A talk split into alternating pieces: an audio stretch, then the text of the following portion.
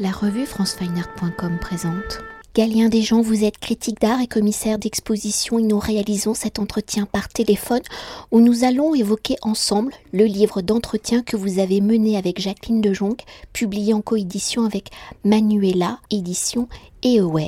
Alors, livre d'entretien réalisé dans le cadre du prix d'honneur Aware, Jacqueline de Jong a reçu ce prix en 2019 en reconnaissance de l'excellence de sa carrière et de son œuvre récemment remise en lumière. Un entretien qui se lit comme un roman et qui retrace la construction de la vie artistique de Jacqueline de Jong de son enfance dans les années 1940-1950 où elle a grandi dans une famille de collectionneurs jusqu'à aujourd'hui, début 2020, où elle évoque sa dernière série qui s'intitule Borderline. Alors pour évoquer ce livre d'entretien dans la chronologie de sa création en 2019, vous êtes le rapporteur de Jacqueline Dejon pour le prix d'honneur Aware 2019, un prix dédié, je le rappelle, à une artiste qui a commencé sa carrière depuis plus de 30 ans. Alors dans l'organisation du prix d'honneur, chaque année depuis 2017, quatre artistes sont présentés et défendus par un rapporteur devant un jury. Alors à l'invitation de Aware, qui depuis 2014 a pour vocation de rendre plus visibles les artistes femmes du 19e et du 20e siècle au regard de la scène artistique, où de nombreuses artistes femmes, malgré la qualité de leur travail, sont trop souvent méconnues ou découverte tardivement. Alors, quelle a été votre première rencontre découverte avec l'œuvre de Jacqueline de Jong À la découverte et à l'étude de l'œuvre de Jacqueline de Jong, comment avez-vous analysé son œuvre pour la présenter au prix d'honneur Aware Effectivement, j'ai été contacté il y a quelques années, enfin il y a, deux ans par euh, pour euh, pour être rapporteur, effectivement pour le prix. Et donc on m'avait demandé euh, de, proposer un nom euh, d'une artiste pour ce prix d'honneur. Et l'idée donc était de proposer le nom d'une artiste et de et de le défendre après devant un, un jury. J'ai après réflexion, j'ai proposé le travail de, de, de Jacqueline de Jong, d'une part parce que c'est un travail qui m'intéresse,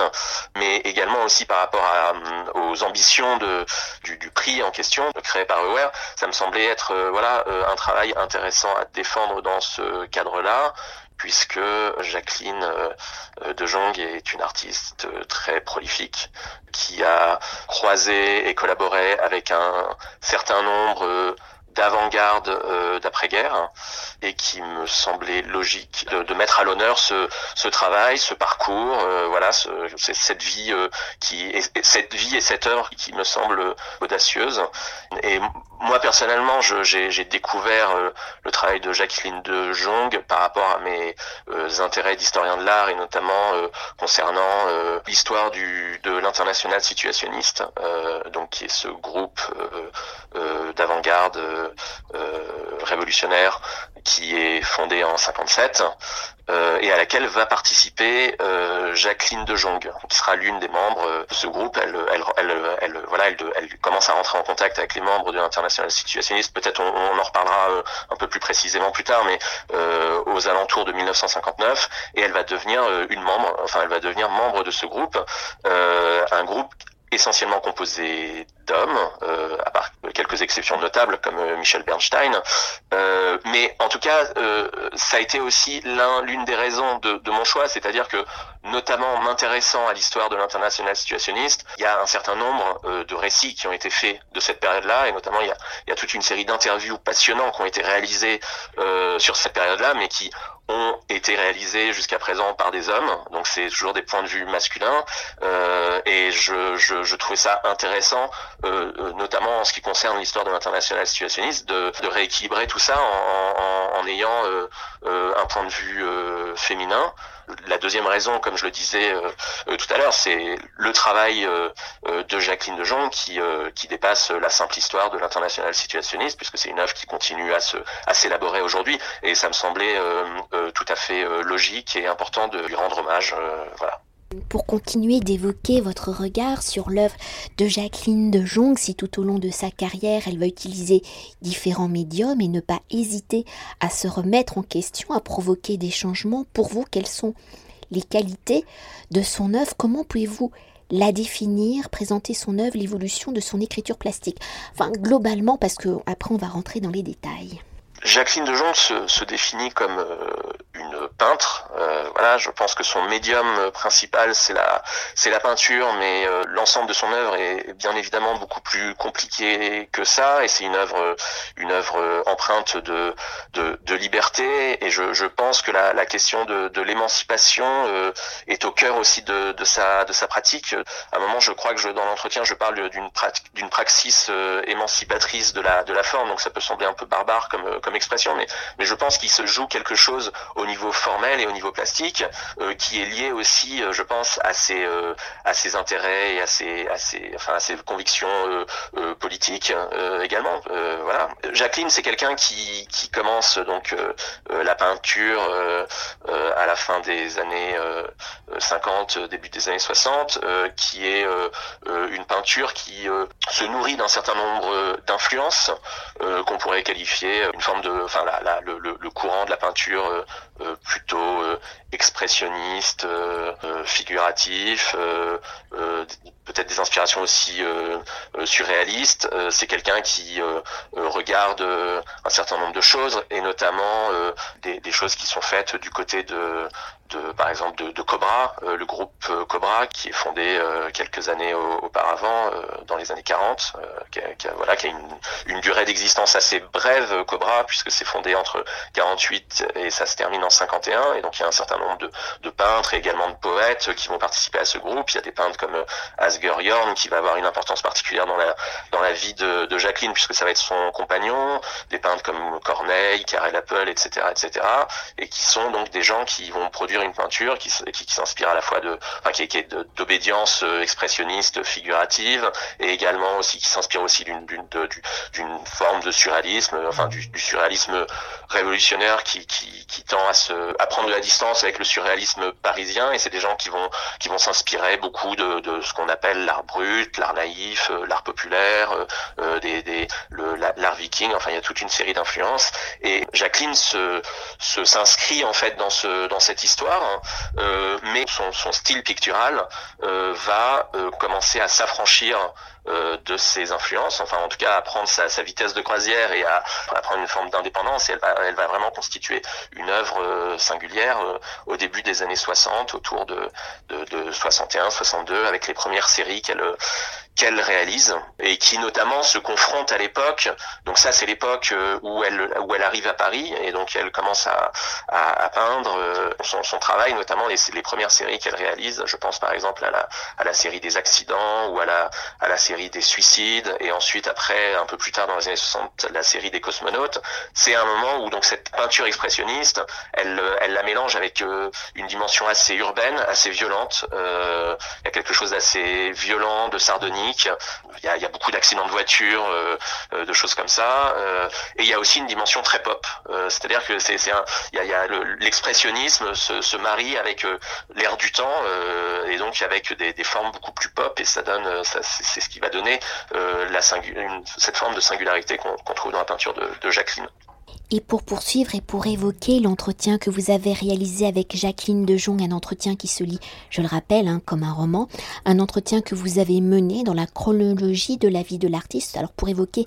les débuts de Jacqueline de Jong, elle naît en 1939 à Amsterdam. Alors comment va-t-elle commencer à peindre. Là, vous l'avez déjà un petit peu répondu, mais comment son noyau familial, ses parents qui sont collectionneurs, mais aussi ses débuts de vie professionnelle en tant qu'assistante, alors j'espère que j'ai pas fourché les noms, de Willem Sandberg, directeur du Stedelijk Museum, vont-ils influencer et permettre à Jacqueline de Jong de former son regard? Les artistes que ses parents collectionnent seront-ils également la famille, la sensibilité artistique de Jacqueline de Jong. Et ce qu'on peut préciser, c'est qu'au départ, elle ne voulait pas forcément être peintre, mais plutôt actrice. Oui, tout à fait. Jacqueline euh, naît dans une famille euh, de collectionneurs. C'est une, famille euh, d'industriels qui, vit à Engelo, dans les Pays-Bas. Et donc, ses, parents vont commencer à, à collectionner un peu spontanément euh, l'art moderne. Ses parents s'inscrivent dans un, dans un milieu plutôt progressiste, très intéressé par, par les milieux culturels. Et, et ils vont commencer à, à acquérir un certain nombre de choses au départ, je, je, pense que la collection se, voilà, s'inscrit, enfin n'a pas forcément de ligne éditoriale précise, mais c'est ses parents avancent au, au, coup de cœur, donc ils achètent un certain nombre d'artistes. On peut citer par exemple Germaine Richier ou, ou Maria Elena Vera da Silva, du Buffet, Soulage, Michaud, voilà un certain nombre de, de, de, de personnalités de l'avant-garde, et notamment de l'avant-garde française. Je, crois qu'ils achètent également un Max Ernst ou un Kurt Schwitters, et ils travaillent notamment, enfin, euh, avec la galerie euh, Rive Gauche, et c'est comme ça, je crois que euh, le, père de, Jacqueline va acheter notamment, enfin, va commencer à collectionner le, travail d'Asger Jorn, ce, ce, membre du mouvement Cobra qui deviendra plus tard, dans les années 60, le compagnon de, de Jacqueline.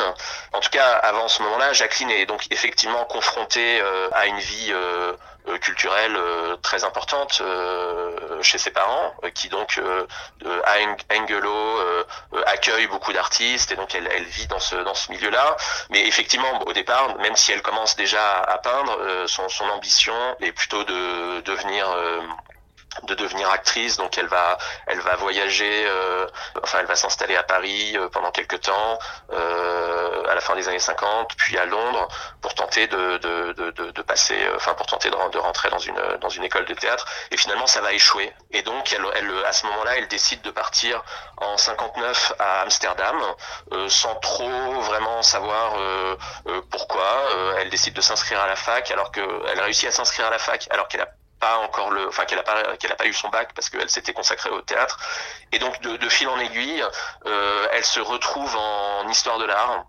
euh, et elle, elle, elle répond à une petite annonce pour devenir assistante de Willem Sandberg qui est donc le, le, le directeur du, du Stedelijk Museum, ce, ce, très grand musée à Amsterdam. Et Willem Sandberg est une personnalité très importante puisque c'est ça va être un directeur important de, de cette institution. Et par ailleurs c'est aussi un, un graphiste euh, important. Et donc Jacqueline euh, de Jong va devenir son assistante euh, dans un domaine qu'elle ne qu'elle ne connaît pas vraiment, euh, puisque c'est le, département du design et des arts appliqués, mais donc elle décide d'apprendre sur le tas et elle s'inscrit donc à l'université en parallèle pour suivre des cours d'histoire de l'art avec Hans Jaffé,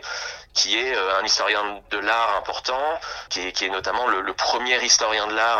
à, avoir la chaire de d'art contemporain et moderne à l'université d'Amsterdam et qui par ailleurs est le directeur adjoint du Stedelijk. Euh, et donc elle est à la fois sous l'égide de, de Jaffe et de Sandberg, elle va euh, voilà se nourrir très rapidement d'un certain, enfin elle va découvrir un certain nombre de choses, euh, elle va faire toute sa culture visuelle euh, euh, qui va venir compléter la culture visuelle familiale qu'elle découvre chez ses parents. Hein. Et c'est des années je, très très importantes où elle elle est à la fois l'assistante de Sandberg mais également l'assistante de Jaffe. Notamment, elle raconte dans, dans l'ouvrage que c'est elle qui sélectionne les œuvres du Stedelijk pour les montrer aux étudiants pendant les, les, travaux dirigés qui ont lieu à l'université. Et euh, donc voilà, euh, c'est un moment euh, assez intense. Et c'est également le moment, un moment important parce que c'est le moment où elle rentre en contact avec l'international situationniste. On est à peu près autour de 1959-1960. Euh, et donc, comme je le disais, euh, euh, euh qu'est-ce que c'est que l'international euh, situationniste Pour le dire vraiment très rapidement, c'est une organisation révolutionnaire qui est fondée en 1957 et qui en fait résulte de la fusion de, plusieurs entités avant-gardistes européennes. on peut citer par exemple l'international lettriste, le mouvement international pour un Bauhaus imaginiste, le comité psychogéographique de Londres, SPUR, qui sont donc différents groupes. ce que je viens de citer, c'est différents différents euh, groupes, différents collectifs euh, de d'artistes et de, gens qui se situent à l'avant-garde, euh, voilà, de, de, de, la scène culturelle européenne et qui donc vont fusionner pour fonder l'international situationniste, qui est une entité qui qui en fait a la particularité de s'appuyer sur une critique de la vie quotidienne pour le dire très rapidement, pour dénoncer euh, l'aliénation de la société du spectacle. Euh, donc là, je fais référence à, l'ouvrage de Guy Debord, qui a été l'un des membres fondateurs de, l'international situationniste. Et l'objectif de l'international situationniste, c'est donc de s'appuyer sur une critique de la vie quotidienne pour prôner une, praxis libératoire basée notamment sur le dépassement de l'art et la réalisation de la philosophie. Bon, ça c'est pour euh, situer un peu pour essayer de, définir donc ce, qui se cache derrière ce, cette, cette appellation d'international situationniste situationniste, qui est donc un groupe de personnes constitué à la fois d'artistes, mais également de voilà de, théoriciens, de, de, personnes qui qui qui ont aussi enfin qui ont une vision très politique de la société et qui vont décider notamment en 59, enfin qui participent, qui, sont en train de monter en 59 un, projet d'exposition à l'invitation de Sandberg au Stedelijk Museum, une exposition dont, dont le titre de travail est, Labyrinthe. Euh, c'est une exposition sur les labyrinthes euh, qui a la particularité en fait de, de, s'inscrire à la fois dans l'institution, euh, c'est-à-dire que l'idée est de, est de créer une sorte de labyrinthe, enfin d'envisager l'exposition sous forme d'un labyrinthe au sein du STDIC, mais l'exposition avait aussi l'ambition de, se dérouler euh, à l'extérieur de l'institution, euh, dans les dans les rues euh, d'Amsterdam, et d'envisager Amsterdam et ses canaux comme une sorte de labyrinthe géant dans lequel les spectateurs auraient dû expérimenter une forme de dérive, de dérive, de dérive urbaine. Cette exposition ne va jamais voir le jour. C'est une exposition avortée. Ça fait, enfin, c'est une exposition très importante, malgré le fait qu'elle ait été avortée. Elle fait partie de, cette liste des, histoires, enfin des, expositions euh, euh, avortées, mais qui font quand même malgré tout partie de l'histoire de l'art. Et donc euh, c'est très intéressant aussi dans l'entretien parce que on a le point de vue de Jacqueline sur sur ce projet qui n'a jamais vu le jour, mais qui, reste très intéressant. Et c'est c'est un point de vue intéressant parce que c'est quand elle donc elle, elle, elle assiste à, à, à la naissance de ce projet et à l'avortement de ce projet. Et, et ce qui est intéressant, c'est que elle, elle a une position qui se situe un peu des deux côtés de l'éventail, c'est-à-dire à la fois du côté de l'institution puisqu'elle y travaille, et en même temps du côté de l'IS, de des membres de l'international situationniste, euh, euh, qui, puisque puisque puisqu'elle c'est le moment aussi où elle commence à devenir proche d'eux, à les rencontrer, euh, et finalement ça va, elle, va finir par rentrer dans cette entité toujours hein, pour poursuivre, si aujourd'hui nous parlons de Jacqueline de Jong, artiste, elle fut également éditrice, directrice de revue d'art, des activités qui sont en lien direct avec sa pratique artistique et notamment avec l'international situationniste qu'elle rejoint à la fin des années 1959, début des années 1960. Alors une période qui sera déterminante hein, pour la pratique de Jacqueline de Jong. Alors peut-on s'attarder justement sur cette période en étant membre de l'IS, comment Jacqueline de Jong va-t-elle se former en tant qu'artiste, comment son expérience dans l'édition va-t-elle lui permettre d'appréhender différemment la surface de la toile et peut-être donc de sortir du cadre? Si on veut parler du rapport de, Jacqueline en tant que peintre avec l'international situationniste, c'est une influence à la fois positive et, négative, puisque un certain nombre de notions sont, travaillées par les membres de l'international situationniste, notamment la, notion de, topologie ou la notion de psychogéographie, et ce sont des notions qu'on va retrouver dans le, les expérimentations formelles auxquelles euh, euh, Jacqueline de Jong va se livrer euh, à l'intérieur de la toile ou à l'extérieur de la toile quand elle s'en émancipe. notamment cette question de la cette notion de topologie. Je ne suis pas du tout mathématicien, donc je, je, vais sûrement donner une définition très approximative de la topologie, mais bon, l'objectif n'est pas de donner une définition mathématique, mais la topologie, donc c'est une c'est une branche des mathématiques modernes qui en gros, euh, à partir du 19e et surtout euh, au début du 20e siècle, euh, va redéfinir un certain nombre, enfin va redéfinir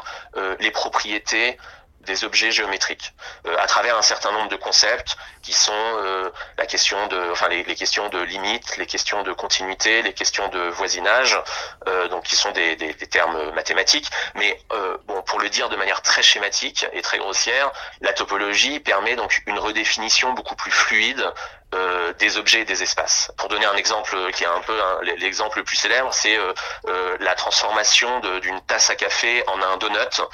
qui sont donc deux objets géométriques. Et en fait, ces deux objets géométriques ne sont qu'un seul objet dans la théorie topologique. sans rentrer dans les détails mathématiques, cette théorie va influencer les avant-gardes et notamment les membres de l'international situationniste d'un point de vue presque philosophique et géographique,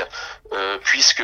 cette question de la topologie permet aussi une redéfinition, euh, une conception différente de l'espace-temps, euh, d'un espace-temps qui n'est plus figé, mais qui devient beaucoup plus mouvant. C'est c'est l'image aussi, par exemple, du mouchoir froissé. C'est-à-dire, si on envisage l'espace-temps comme un mouchoir qui peut se froisser et se défroisser, ça veut dire qu'il y a des points qui nous semblent, qui peuvent nous sembler éloignés, qui finalement peuvent être rapprochés les uns des autres dans l'espace et dans le temps. et ça, c'est une notion qui va permettre qui va rentrer en résonance avec une autre notion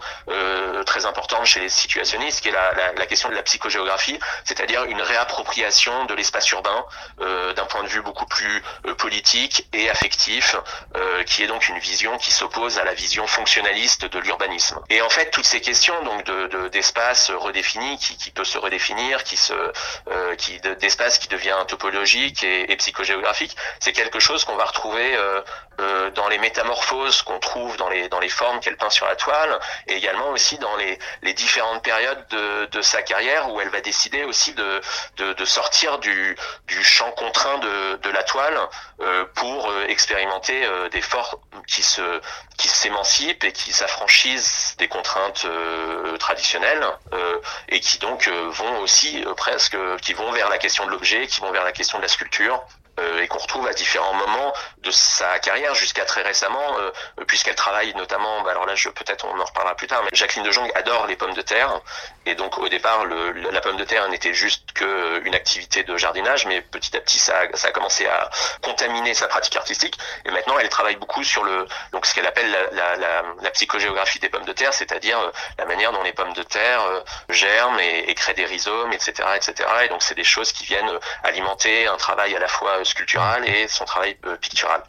Donc ça, c'est un peu, euh, voilà, c'est une première généalogie d'influence positive. Pour en revenir, par exemple, au, moment euh, situationniste, le, rapport entre la peinture de Jacqueline et le et, la, et, le, et le moment situationniste de sa carrière, c'est également aussi une influence pourrait-on dire euh, négative ou en tout cas antagoniste puisque euh, il faut savoir aussi que ça, ça, ça, va être un moment fort de sa carrière. C'est le moment où elle se fait exclure avec d'autres euh, d'autres personnes de l'international situationniste puisque euh, il y a une scission qui s'opère au début des années 60 autour de 61 après la, la fameuse cinquième conférence de l'international situationniste qui a lieu à Göteborg où en fait il y a une, une forme de il y a une scission qui s'opère sous l'influence de trois personnes qui sont de bord Kotani et Van euh, qui vont déclarer qu'en fait euh, il n'y a pas d'art situationniste, euh, que l'art situationniste n'est pas possible et que les artistes membres de l'international situationniste qui vont produire de l'art, cet art ne sera forcément qu'un art anti-situationniste. Et cette position donc qui correspond à une scission entre la partie artistique de, de, de l'IS et la partie plus politique va conduire à euh, l'exclusion autour de 61-62 des artistes en fait de ce de ce de cette avant-garde. Euh, Jacqueline euh, assiste, enfin est, le témoin direct de ce de cette scission. Elle se fait exclure de ce groupe avec d'autres gens à, à l'issue de la fameuse affaire Spoor, euh, qui donc est Spoor étant un groupe d'artistes euh, allemands qui, euh, une des entités fondatrices de l'international situationniste, qui ont une revue d'avant-garde en Allemagne, qui se fait attaquer par les pouvoirs publics. Un certain nombre de, enfin les membres de Spoor font, vont être condamnés à de la prison avec sursis pour des questions, voilà, la, revue est accusée de, de, de, pornographie et de blasphème, et donc à ce moment-là, de, de bord membres de l'international situationniste, au lieu de, prendre la défense de, de, de décide de les exclure et euh, par solidarité, euh, enfin Jacqueline de Jong avec un certain nombre d'autres personnes va va va, euh, va va contester cette cette exclusion et donc va se faire également exclure à ce à ce moment-là. Alors, vous m'avez également posé la question donc de la revue qu'elle commence à éditer à ce moment-là, qui s'appelle donc The, The, Situationist Times. C'est intéressant cette revue en termes aussi de chronologie, puisque effectivement, elle va Jacqueline de Jong, parallèlement à son travail artistique, va également être éditrice de cette revue qui sera peut-être l'une des revues les plus importantes de l'avant-garde d'après-guerre. Euh, qui s'appelle euh, donc The, Situationist Times. Euh, l'idée en fait arrive euh, assez tôt chez Jacqueline quand elle commence à rentrer dans l'international situationniste. Elle décide de s'investir, va germer l'idée de produire une revue en langue anglaise,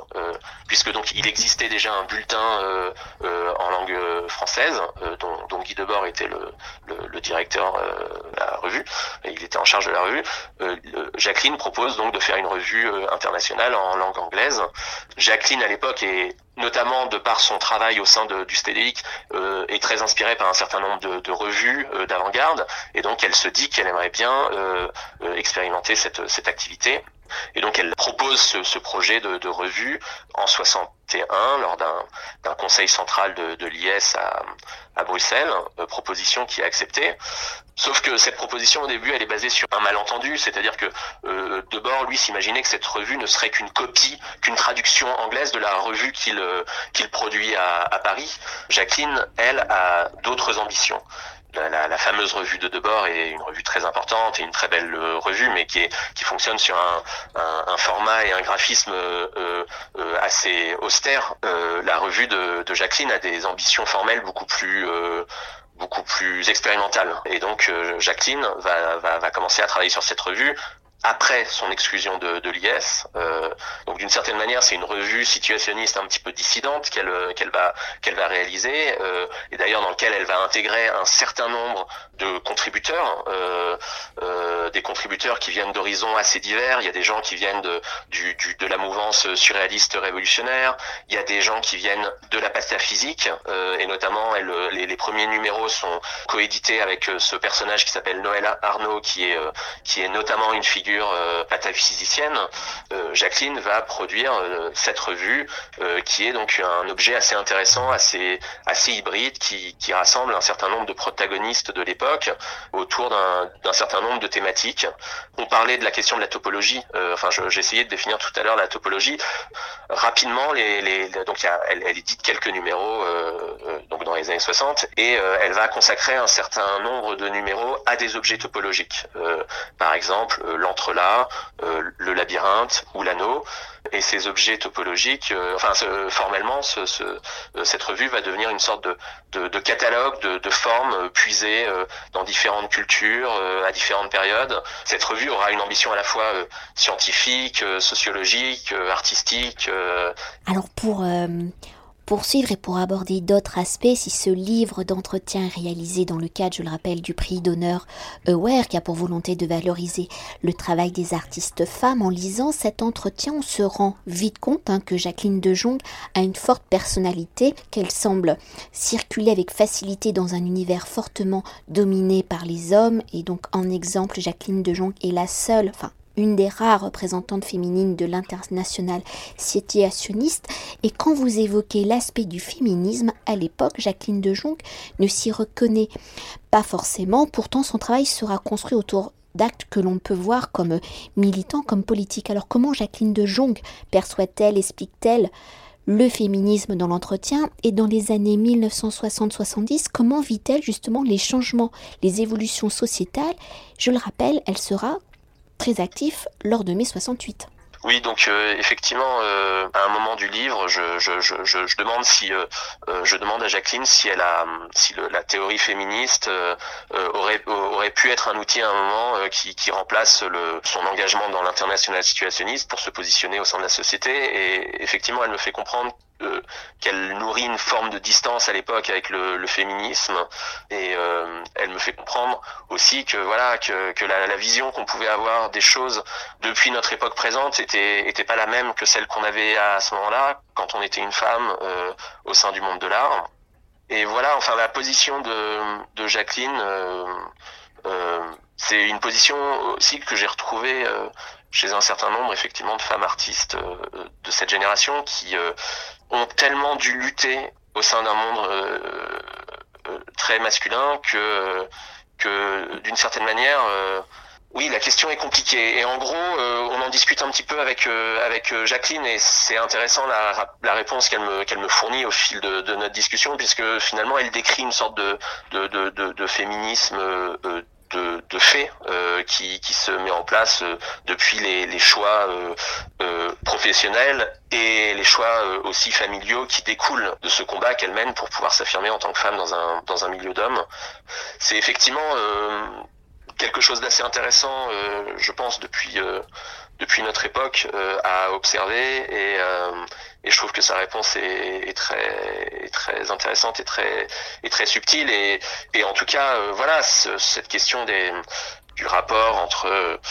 entre enfin de la place des femmes dans la société. Elle est et, et, de la nécessité quand on est une femme et qu'on a envie dans un milieu artistique exclusivement masculin de, de, de percer et de, et de, pouvoir produire et travailler se ressent aussi dans sa dans sa peinture et dans la dans les thèmes qu'elle aborde dans le dans, dans cette violence qu'elle décide aussi de de, de de, de mettre en place dans ses dans ses tableaux. Et effectivement et c'est c'est enfin le, la question de l'engagement chez chez Jacqueline elle est elle est toujours euh, euh, très présente et la, et la question de son rapport aux, aux hommes est, est, quelque chose qui, qui, qui surgit à chaque moment de, de l'entretien de manière assez, euh, assez jubilatoire d'ailleurs. Et de, de, faut parler de mai 68, il y a notamment ce, cette anecdote où elle raconte que elle produit des affiches dans, dans l'atelier qu'elle partage avec d'autres artistes. Elle décide donc de, de faire partie de ces artistes qui s'engagent en mai 68 en, en produisant des, des, affiches. Et donc tous les jours, elle produit des affiches. Euh, son atelier est dans le 11e arrondissement et tous les jours, en fait, elle doit traverser la Seine pour aller aux ateliers populaires, donc euh, situés aux Beaux-Arts de, qui ont, donc investi les Beaux-Arts de Paris, euh, pour euh, apporter ces affiches qui ensuite après seront distribuées. Et notamment, elle raconte ses engueulades avec Arroyo, qui, qui donc s'occupe des ateliers populaires, qui souvent vient mettre son grain de sel dans les dans les affiches qu'elle qu'elle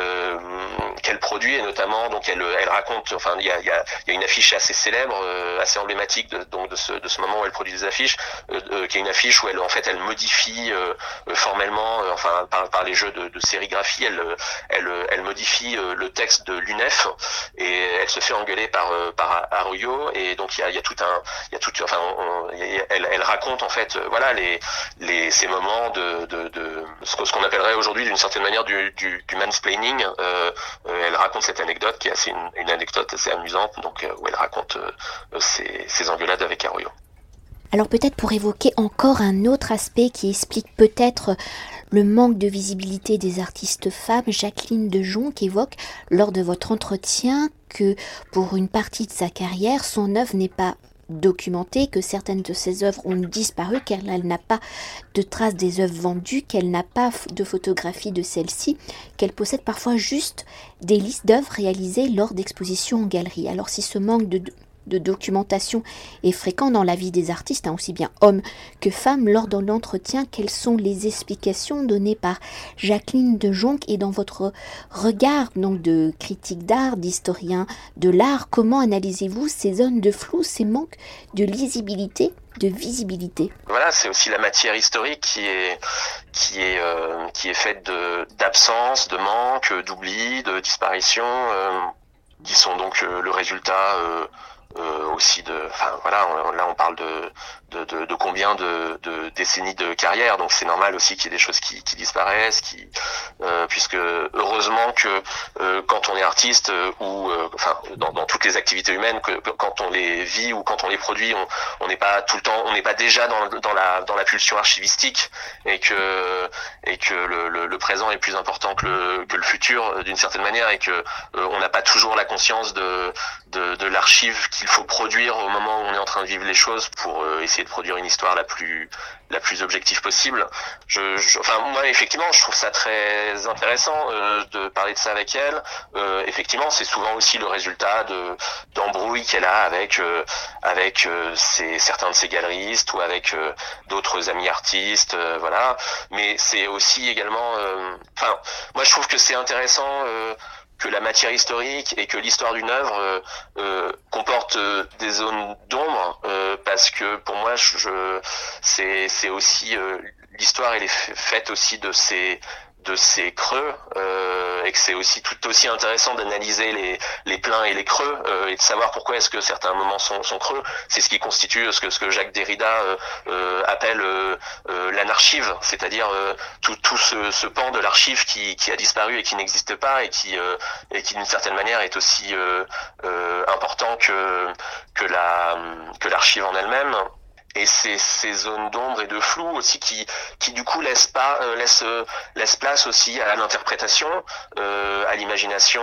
au romanesque aussi d'une certaine manière. Et je trouve que cet entretien il est il est il est basé sur un certain nombre d'anecdotes euh, euh très romanesques qui, qui viennent euh, enrichir la compréhension du du la compréhension et la puissance du travail de, de Jacqueline de Jong. voilà, je moi je, je, je trouve ça intéressant d'avoir une œuvre qui qui qui vit aussi par ses par ses oublis, par ses manques. Euh. Et une dernière chose hein, pour euh, conclure notre entretien et pour s'attarder quand même sur l'écriture et le vocabulaire plastique de Jacqueline Dejon, pouvez-vous peut-être nous parler, nous décrire ces grandes séries, comment l'une va-t-elle amener à une autre, parce qu'il y a toujours des fils conducteurs, et comment Jacqueline Dejon fait-elle évoluer justement son écriture plastique? Comment son travail se, se, se, se cristallise, se, on peut dire, on peut dire que voilà, euh, le début des années 60, c'est le moment où le style de, le style pictural de Jacqueline de Jong euh, euh, s'affirme, prend de plus en plus de, puissance et d'une certaine manière va se, détacher d'un certain nombre d'influences et, notamment l'influence de d'Asger Jorn, mais également aussi l'influence de Spoor et que c'est, comme je disais tout à l'heure, c'est que c'est un, une un style pictural qui devient plus plus violent, plus urbain euh, plus sarcastique et qui a aussi euh, voilà qui a, a la question du, du du pop art euh, qui arrive euh, dans son travail et qui a un certain nombre de, de périodes dans son travail qui, vont se qui vont être euh, déterminantes et qui vont aussi s'affranchir peu à peu du du format traditionnel du tableau. Alors je, je pense notamment, oui c'est vrai que ça on n'en a pas parlé, mais effectivement il y a des œuvres assez importantes, notamment il y a la, la série des des paravents euh, euh, qui sont donc des, des, des, tableaux, des sortes de triptyques euh, qui ressemblent un petit peu à des paravents, qui sont des tableaux articulés d'une certaine manière et qui vont donner lieu à une série très importante, et ça je pense que c'est important d'en parler dans, ce, dans cette interview, c'est la, la, série qu'on qu'on appellera des chroniques d'Amsterdam, que, que Jacqueline de Jong va, va réaliser au début des années 70. Donc euh, c'est le moment où euh, le début des années c'est le moment en fait où elle euh, elle quitte Paris après y avoir vécu une dizaine d'années. Donc voilà, après mai 68, elle est contrainte de retourner à Amsterdam pour un, certain nombre de raisons, mais notamment c'est le moment aussi où elle où elle perd son atelier. Elle a plus d'atelier à Paris, elle a plus la possibilité d'en avoir. c'est le moment aussi où elle quitte Asgerion et donc elle décide de, enfin elle, elle est elle c'est elle, c'est quelque chose qu'elle subit. Euh, elle, elle, doit retourner à Amsterdam pour travailler, et c'est un moment où elle va mettre en place un certain, enfin une une, une méthodologie, une, une, certaine typologie de, de, pièces qui sont en fait des diptyques de tableaux euh, euh, qui sont assemblés par une charnière et qui peuvent se refermer comme une sorte de valise euh, munie d'une d'une poignée. Euh, voilà, c'est des sortes de, de tableaux valises qui lui permet en fait, qui lui permettent de, de, de travailler dans des dans des espaces dans des dans des espaces plus réduits et qui lui permet aussi de euh, voilà c'est des des tableaux qui sont assez intéressants parce que c'est des c'est des tableaux qui euh, qui qui intègrent d'une certaine manière la question de la de la, diffusion euh, de ces de ces tableaux dans leur essence même puisque c'est des tableaux qu'elle peut refermer facilement qu'elle peut stocker dans sa dans sa voiture et qu'elle peut aller transporter pour, pour pour aller les présenter dans les dans les différentes galeries dans lesquelles elle elle elle expose à cette époque. Et donc ces chroniques d'Amsterdam s'appellent des chroniques puisque ce sont des, des tableaux qui vont mélanger en fait euh, le récit autobiographique et, euh, et, des, et des scènes euh, des scènes figuratives et qui sont considérées comme une sorte de journal intime qui lui permet de, parler de la vie culturelle sociale et politique de à cette période à Amsterdam. Donc ça c'est c'est c'est c'est une étape importante dans le travail de de Jacqueline. Et c'est en fait euh, je, je parlais de la question de la topologie tout à l'heure. C'est c'est c'est une nouvelle étape topologique euh, euh, dans son dans son travail c'est-à-dire une une volonté de de de tout le temps euh, questionner le le médium sur lequel elle travaille et de et de l'ouvrir à, différentes influences de le transformer matériellement. Euh, voilà. D'ailleurs, on pourrait évoquer euh, dans ce sens-là cette très très grande toile qu'elle fait sur des euh, voiles de bateau. Effectivement, euh, dans la continuité euh, de ces expériences, c'est au début des années 90, euh, c'est dans la continuité d'une œuvre qu'elle réalise pour une banque euh, dans les Pays-Bas. Elle réussit à se procurer des toiles de bateau sur lesquelles elle décide de, de, peindre et qu'elle va qu'elle va tendre sur des filins euh, pour produire donc une, une sorte de cloison au sein d'une banque euh, dans une ville des Pays-Bas. Et cette, ce, ce, elle va décider de développer donc une pratique une pratique de la peinture sur de la toile de bateau, ce qui va donner lieu donc à des œuvres de plus en plus grandes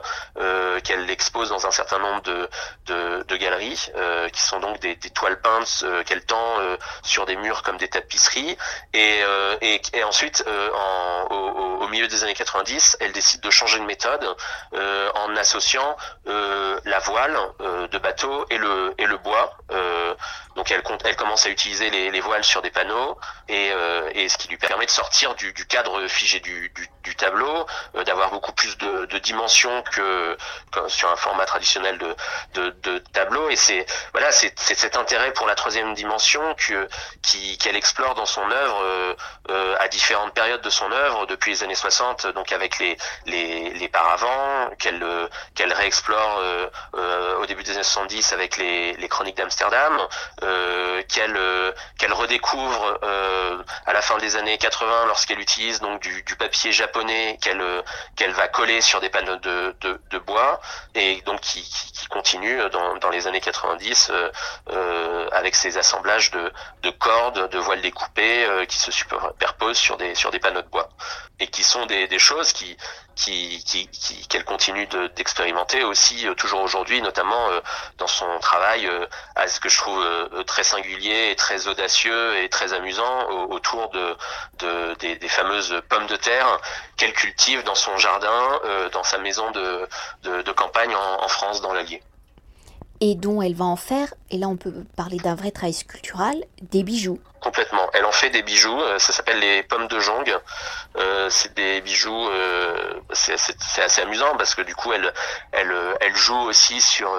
la question de la, valeur attribuée aux objets, puisqu'au départ, le jardinage pour elle était une pratique très importante, mais sans intentionnalité particulière. C'est-à-dire que pour elle, le jardinage, c'est le jardinage. Il n'y a pas particulièrement de préméditation. le jardinage est juste une, une pratique vernaculaire pourrait-on dire, euh, euh, sans jargonner, mais euh, mais, mais qui, n'est pas forcément une pratique artistique, mais peu à peu, elle décide, elle s'intéresse aux, formes qui sont produites par les par les pommes de terre qu'elle oublie dans sa cave, et elle va décider à partir de ça, de temps en temps, de métamorphoser finalement sa pratique sa pratique du jardinage en, art, et elle va donc sélectionner des pommes de terre de temps en temps qu'elle va laisser sécher qu'elle va laisser germer dans le dans sa cave et qui vont devenir à la fois le, le matériau, le modèle et le sujet donc de, de séries qu'elle va entamer dans les années 2000 euh, et qui vont donner lieu à un certain nombre de, de, productions comme des, des, photos de pommes de terre, euh, des, des tableaux euh, euh, qui font appel à une technique euh, euh, qu'elle expérimente donc qu'elle n'avait jamais expérimenté qui est donc le transfert de photographie sur toile qu'elle rehausse ensuite après avec avec du pigment. Voilà qui est aussi un, une manière de renouveler sa pratique picturale que je trouve très fraîche et très très jubilatoire et qui donne effectivement aussi lieu à cette fameuse série des, des, des bijoux, des pommes de jongue, qui sont donc des, des pommes de terre qu'elle laisse sécher et qu'elle